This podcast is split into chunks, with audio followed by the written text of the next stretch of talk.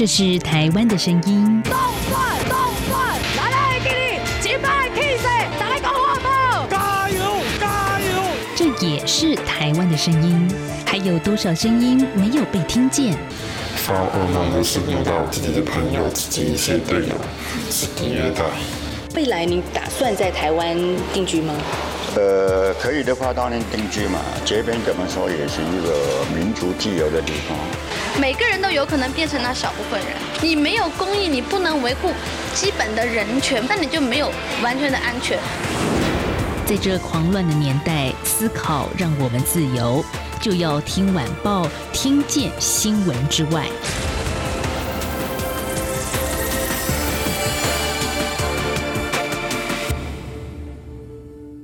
各位听众朋友，大家好，这里是中央广播电台，欢迎收听就要听晚报节目，我是代班主持人韩启贤。面对疫情。平时的工作压力，还有各种三 C 资讯的轰炸，是否该找个时间去旅行，让身心放松下来，以及自我对话呢？我们今天节目中很高兴访问到微笑台湾的主编李佩书李主编，为我们分享介绍如何在风景里住下来，放慢步调，调整心情，来一趟深度旅行。主编好，嗨，各位听众朋友，大家好，主持人好，主编，呃，我想现在人工作压力都很大哈。我们尤其生活在都市里面，生活节奏是非常的快，忙忙忙。这个“忙”字啊，如果拆开来看，就是心和王哈。平时除了可以利用闲暇或琐碎的一些休息时间运动啊，到户外走走，调剂一下身心之外啊，其实可以计划来一趟深度旅行。可不可以先请主编我们介绍一下，这个深度旅行的话，可以带哪些的好处呢？其实我们过去微笑台湾，从其实算是二十年前、十九年前、二十年前，在三一九乡的时候，嗯，希望大家可以深度的认识我们台湾的乡镇各地的美好。那之后会发现说，哎，国旅大家一直越来越越走越深，那会希望说我们可以号召大家慢下来。那慢下来的话，我们过去就开始有这个款款型，告诉大家可以夸夸给慢慢走。对，那一直到现在，我在台湾一直在号召，就是说，哎，那我们。是不是慢的更有层次、更有节奏感？那我，所以我们这一次在夏季好微笑季刊就想要带给大家，是我们在风景里住下来，选一个你觉得你最喜欢的，看是山里面或者是海边。那我们要怎么住下来？那那个住下来其实包括很多种，就是怎么样跟着你呃新认识的好朋友一起认识在地。我觉得这都是一个很好玩的生活的体验。嗯哼，其实哦，有时候去旅行哦，如果太赶的话，走马看花，实际上的话就是没办法去细细品味这个地方的一些特色啊，还有风景，还有一些风土民情哦。如果是深度旅行，像主编讲的，慢慢把步调放慢下来的话，可以欣赏到很多你原先没有预期到的东西哦。呃，像是我住在台北哦，很多的住在台北或其他都会区的朋友，如果说有长一点的假期啊，都会往台湾东部跑。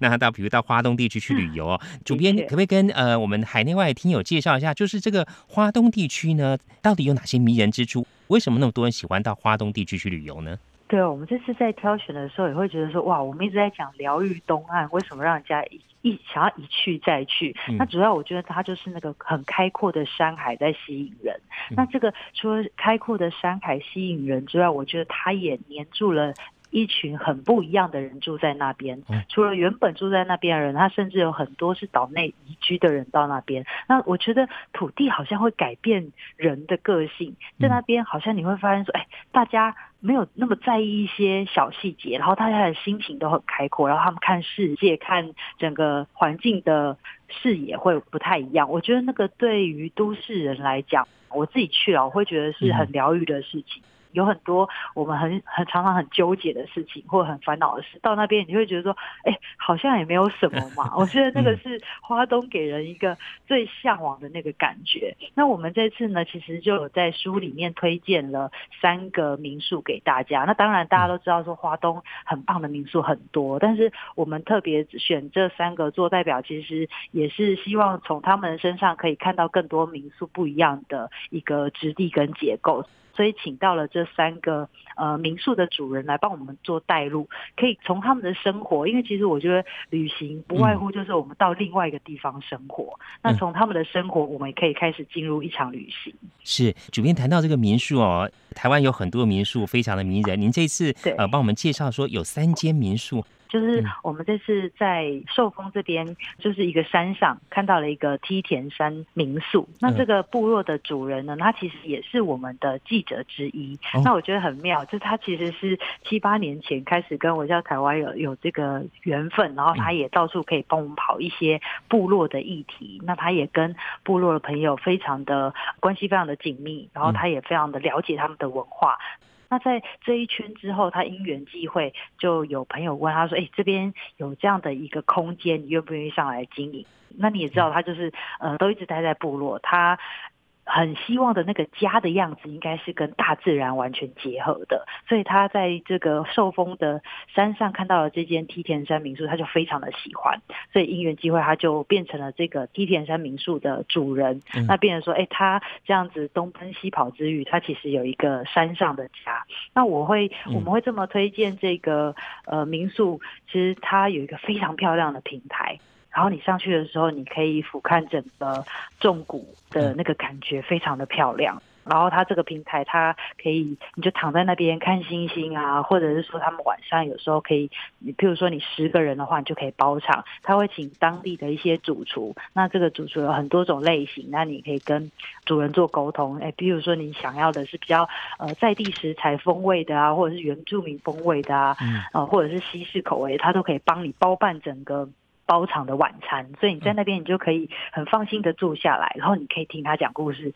呃，那个听杰山的主人阿达，他非常的会讲故事，他会告诉你很多呃跟原住民的文化相关的，或者是说他这一路走来，他看到了这个花东有多么不一样的故事，他都可以跟你做分享。我觉得这是这个呃民宿很迷人的地方。嗯嗯，其实啊，去住民宿呢，除了欣赏当地的一些风景的话，听听主人谈他的一些故事，还有他为什么开这间民宿，或是回到家乡来开这个民宿啊，其实有很多的故事可以去听。主编，那我们如果说住的这个民宿啊，有没有可能就是在结合周边的一些地方或是一些特色，然后也可以做一些导览的呢？哇，主持人太专业，这个一定要提供给大家好好的分享一下这个实用的资讯。因为我们那时候也跟呃阿达嗯询问说，哎、我们去如果只有住的话，好像也不止这样子嘛，所以他就帮我们规划了一条他自己平常生活的路线。所以我这边也来推荐给大家，如果大家可以坐火车到花莲市这边的，然后就可以开始租车。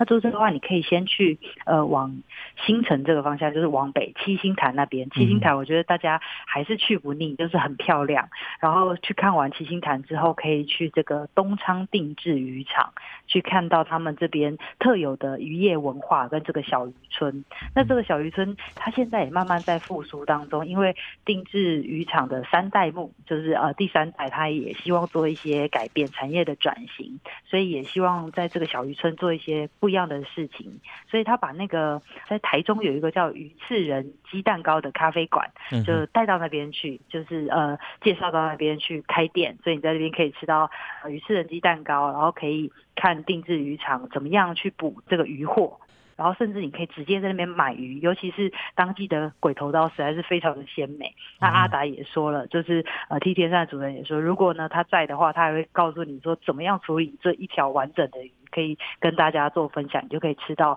呃花莲的新鲜的生鱼片这样子。那你在那个东方第一制渔场之后呢，你要上山之前，你可以先到花莲市。它东昌定制渔场的三代目就在这边，呃，花莲市区有开了一家拉面馆。嗯那这个拉面馆，它的汤头就是用鬼头刀的那个鱼骨去熬制的，我觉得非常的有特色，然后也跟当地有很深的结合。那吃一碗拉面之后，你再上山。那上山当然最好的话就是可以一泊二食，就是整天就是赖在那个梯田山上好好休息、看景，然后跟主人聊天。而且现在他们也有发展一个下午茶的体验。那这个下午茶的体验就是请民宿的老板娘呢，她会告诉你说，哎，她一起动手做在地的甜点。那用到的就是在地的食材跟花草。那之后隔天下山的话，你可以到呃寿丰的火车站附近有一个叫小河山谷，那它现在应该也算是完美店了哦，因为有一个很漂亮的那个日式的老宅，可以在里面喝咖啡跟用餐，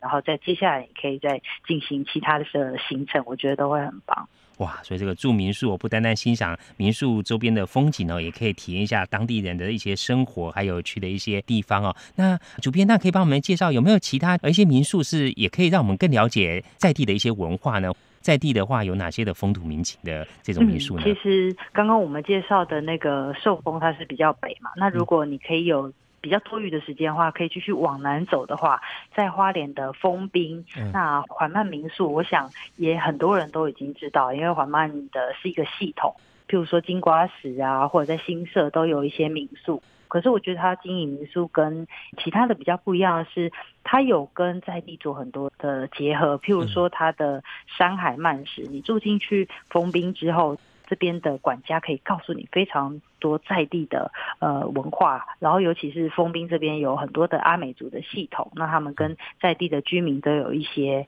这样的串联。所以像譬如说他们会推出创意的晚餐料理山海慢食，就是用飞鱼或者是鬼头刀做主餐。那他们的呃像譬如说他们的石器，就是木头的石器，也都是原住民他们的创作这样子。我觉得是非常特别的，就是呃，你不单单只是去住在那个空间，你所有的体验，你的五感的体验都是跟在地可以做结合的。那呃，我觉得封冰它很棒的，就是你知道它那个缓慢民宿，它的周围几乎都是海稻田。真的是非常漂亮，你就是住在稻田里面，然后你看过去就是美丽的太平洋。那我还记得那时候采访的时候，薰衣草森林，因为缓慢民宿是薰衣草森林体系的下面的一个品牌嘛。那薰衣草森林的董事长王春煌就跟我们聊到说，他三十年前在实体坪露营的时候，晚上刮大风，那他真的是吓到，就是躲进帐篷里面。那就是半夜的时候，呃，风比较停了，他就想说那出来透透气。他一开那个帐篷的时候，就看到满天的星星，他当下真的是被震撼到了。他就觉得哇，就是等于是在那个台湾的天涯海角，然后可以看到这样满天的星星，其实是还蛮感动。我真的是大自然给人的力量，我觉得真的要亲眼去，真的要去住下来，然后亲眼去看看，才会感受得到。嗯，用心去体会哦。哎，刚刚主编有跟我们讲说，这次要介绍三间民宿啊。那第三间民宿又有什么样的故事呢？那第三间民宿呢，就是再继续往南走，我们来到了台东的长滨。那长滨我觉得也是一个很特别的地方。那它也是呃海岸阿美族的居住地。那我这次介绍大家的是长滨的巴奈的家。那巴奈的家，他们是一对夫妻，然后我我自己这边帮他定义说，这真的是一个非常浪漫的民宿，因为它里头就是装着主人一对夫妻的很闪的回乡梦。因为你知道，现在我们真的要讲到议题的话，其实现在返乡真的是不容易，就是你你会知道说你在大都市你工作就是很理所当然，可是回到了这样子自己的家乡。要怎么样在那边可以满足自己的生活需求？其实真的没有那么稳定，也没有那么容易。所以他们其实，在外面努力了非常久，包括也要先存钱，然后也要呃，就是赶快的去学习他们能够回乡的这个技能。然后一直到了有了机会的时候，因为像其实大家都知道说，公益平台的文化基金会在台东。经营非常在地很久的一段时间，那他们那时候就是希望可以推波助澜一下原住民返乡的就业能力，所以因此他们就是有做了一间民宿，从一间民宿开始，然后让这些呃想要回乡的原住民开始去培养说，哎，如果是我我是老板的话，我怎么样经营一个民宿？所以他们就是呃这位法难的家的女主人，她就是这个民宿的第一任的管家。那有了这个经验之后呢，之后才能够慢慢的去想象说，哎，那我的民宿应该要长什么样子？那最妙的是，这个男主人呢，他其实是一个木工出身的，他在外面也都是在做木工的工作，所以这个把奈的家呢，他是等于是说男主人自己盖的，然后女主人来经营，我觉得是非常浪漫的事，而且他就是在我们大家知道那个长滨乡，它有一个金刚山。有一个金刚大岛非常漂亮，它就在金刚山下。然后我拍的照片也是，就是它是有一个尖尖的屋顶，然后前面全部就是稻田，它隐身在金刚山下，然后稻田里面，然后前面就是海。我觉得那个呃那个环境真是让人家觉得可以完全的充电跟被疗愈。然后当然这个女主人也是话非常多，因为就是非常热情，所以她会介介绍我们说，哎，你可以到。譬如说长滨的街上有一个祥美食堂啊，那这个祥美食堂很好玩，它里面大家一定要去吃一个，它跟在地的这个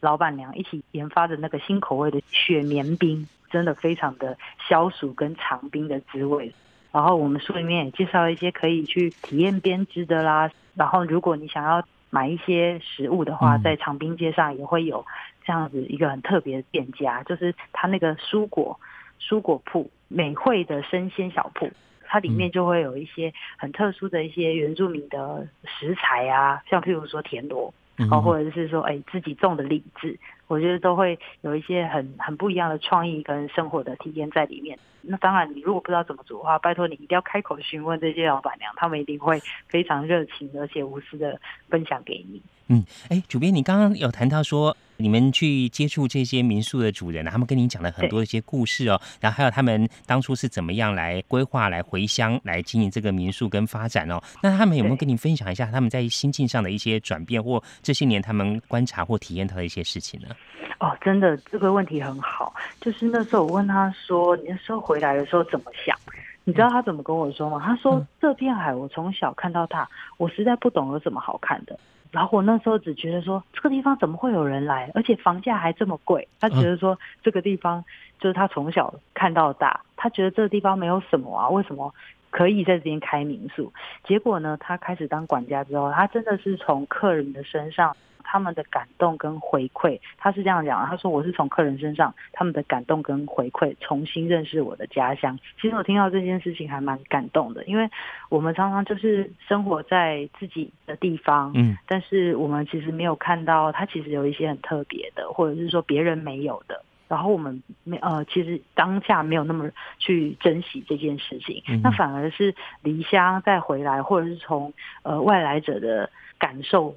我们才真的是看到说，哎，原来我住的地方这么美，这么好。那其实我们现在在想说，最近国旅一直大爆发，我常常也会想说，哎，万一之后国门打开了，然后大家可以去国外玩的时候呢，那你是不是还会想说，哪哪些地方你还是会想要一去再去？就是我们台湾国内的这些地方，哪些地方是你会想要一去再去的？那我们一直在讲的就是。我们要建立这个所谓的关系人口。什么叫关系人口呢？像譬如说，哎，我这次去长滨，我认识了这个板奈，然后我又认识了这个祥美的老板娘，然后我觉得这地方好棒哦。那下次我就会再回去。为什么？因为他们是我的朋友，我想要回去再看看他们。然后我就我就建立了我跟长滨的这个关系。我觉得台湾未来的旅行其实可以慢慢的朝这个方向进展，因为台湾其实很小。而且人情味很浓，那建立关系人口其实相对的是比较容易的。嗯哼，台湾有很多很美丽的地方哦，也有很美好的这个风土跟人情哦，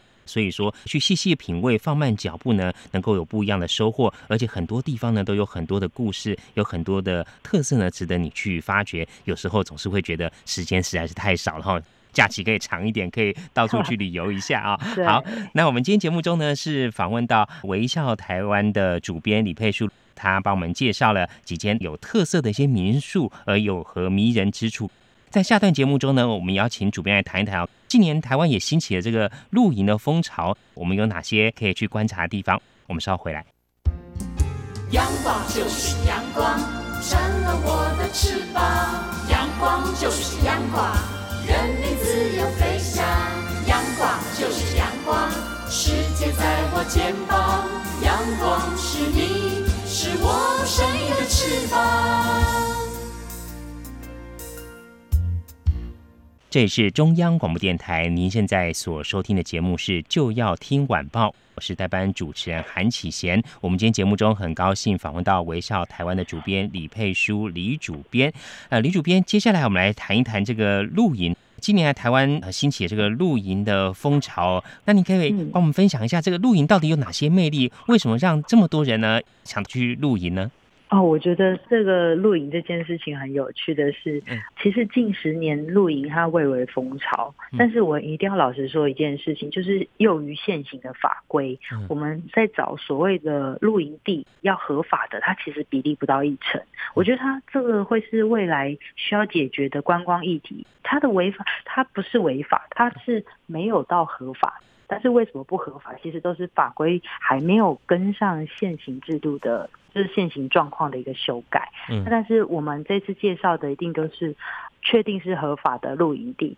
那在这几个露营地的挑选当中呢，我们就会发现说，大家一定是景很漂亮，这个是第一优先的选项。嗯我觉得这一定是大家没有疑虑的这样子。然后，但是接下来呢，我们会希望说，你到那边露营。露营最大的魅力就是跟大自然整个生活在一起，你就是大自然的一部分，大自然就属于你。那我们进到这里面的时候，我们有没有办法再进一步的了解说你住在的是什么样的地方？因为我知道很多就是露营的话，大家会比较容易就是说哦，我就是很很开心的跟我的朋友的家人聚在一起，这就是最大的一个收获。但是录一次两次之后呢，你是不是可以把注意力回到这个？就是环境当下，这个环境当下可以知道的是说，呃，我们的露营呢，它其实本身这个露营地是有很大的魅力所在。像譬如说，我们就呃来到这个福寿山农场。哦，那这个福寿山农场，我可以说它是最伟大的，全台湾最伟大的一个露营地。哦，为什么要这么说呢？嗯 它为什么是全台湾最伟大的露营地？因为我我们发现说，哎。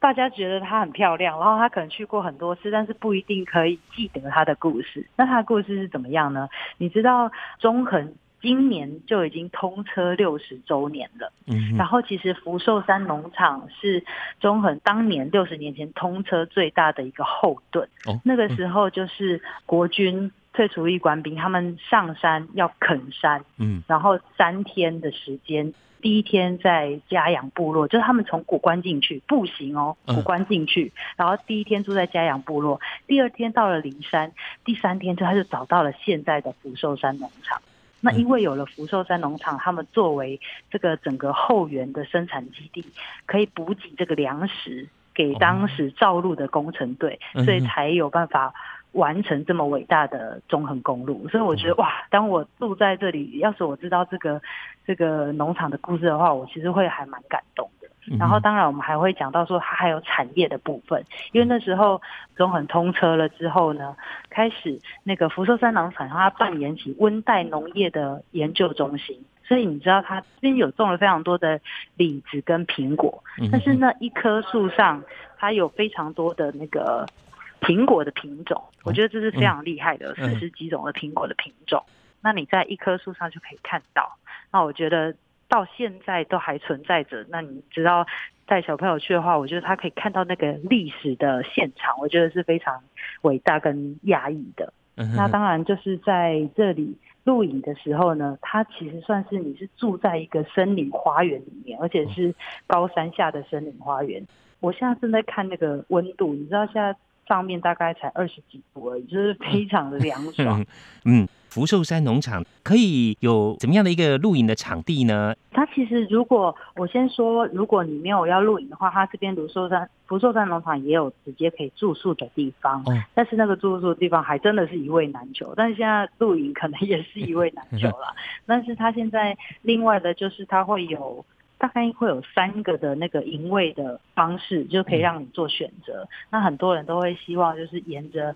湖泊设置，它因为它这边沿着湖泊设置，你就是住在湖泊旁边的话，你就可以欣赏到高山的湖泊，然后你醒来的时候就有点像是那种天空之境的那种壮丽感，我觉得非常的厉害。哇！而且晚上这个睡觉的时候，其实可以探头出去，对，满天星星哦，跟着星星一起入眠哦，这是非常不一样的体验。我记得我学生时代有去露营的时候，就是睡觉的时候可以听到旁边这个虫叫啊，然后早上起来可以听到这个鸟的鸣叫啊、声音等等之类，是非常不一样的一个感觉。同时哦，在这个野炊的部分的话，因为以前的工具没有像现在那么方便，你要自己生活、自己弄，才知道说在家里哦吃妈妈煮的饭真的是很幸福的事情哦，很方便。没错，但是福寿山农场有一个小小的好处，就是如果你真的太懒惰，你想要懒人露营，只想要住在那边的话也没关系。它福寿山的农场的餐厅，呃，也不会让人家失望哦。它有推出水果跟茶入菜的风味餐，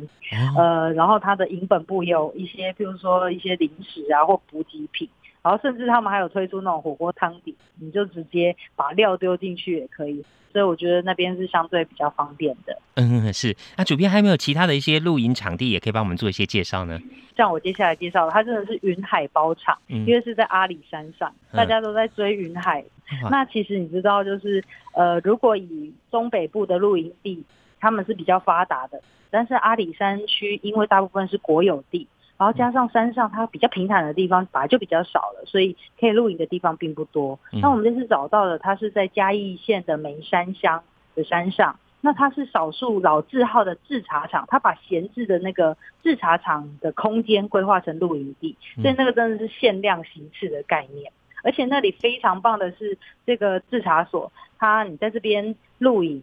而且还不无聊，就是如果你你还想去附近走走的话，它到太平老街非常的近。而且如果你想要做一些食物的补给啊，或者是肚子饿去网上吃的东西的话，那个老街上也非常的，就是有很多选择。然后在老街上，它有也有很多的，就是可以逛的地方。像譬如说，台湾有一个日治时代有一个文学家叫张文环，那他故居就是在这个老街上面的二楼。我觉得他就是重现了当年的。其实书房的光景，我觉得是非常有趣的，也具有人文，就是在地人文感的地方，可以去逛逛。然后另外呢，他就是这边的正丰制茶厂的主人，他也会，如果你问他，他会告告诉你这边有非常多的古道适合去走走，或者说隔天可以去看云海，或哪里可以去看日落，你可以都跟他聊一聊，他会告诉你很多的秘籍。然后最后也还可以跟大家讲说，这附近还有一个叫琥珀社的。咖啡庄园，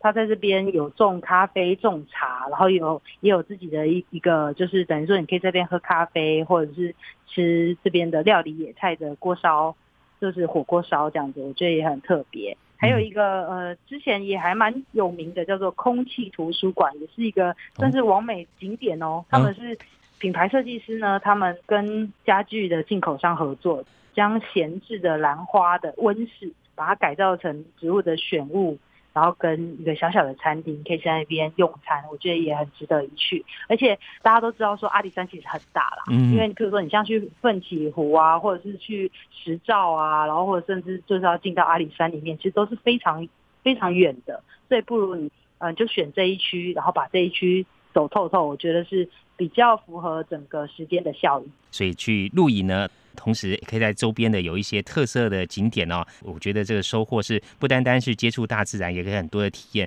最后，主编可不可以给一些如果想要去体验一下露营乐趣的一些初级的入门者，他们一些建议，在准备去露营之前呢，要做好哪些的准备呢？其实我真的觉得，因为其实像我这一次也都是算是一个初级的阶段，所以我就自己就会想说，哎，我要买这个，我要买那个，但是。真的买了，我也不确定说我会不会继续再录。我觉得这件事是非常现实的考量，所以我们这边那个我们的杂志里面也给大家这样的相关的建议。譬如说，你想要录影，但是你是新手的话，你可以先用租借的方式。哦，你可以把一些重要的装备、比较贵的装备，尤其是像这种帐篷啊，然后或者是睡袋啊、充气床啊之类的，你都可以做租借。等到你去录过了一次两次之后，你就会知道说，哎，你到底。喜不喜欢这样，然后你再去买适合的装备。我们里面就有写说，露营新手严禁冲动之买错最贵，因为真的是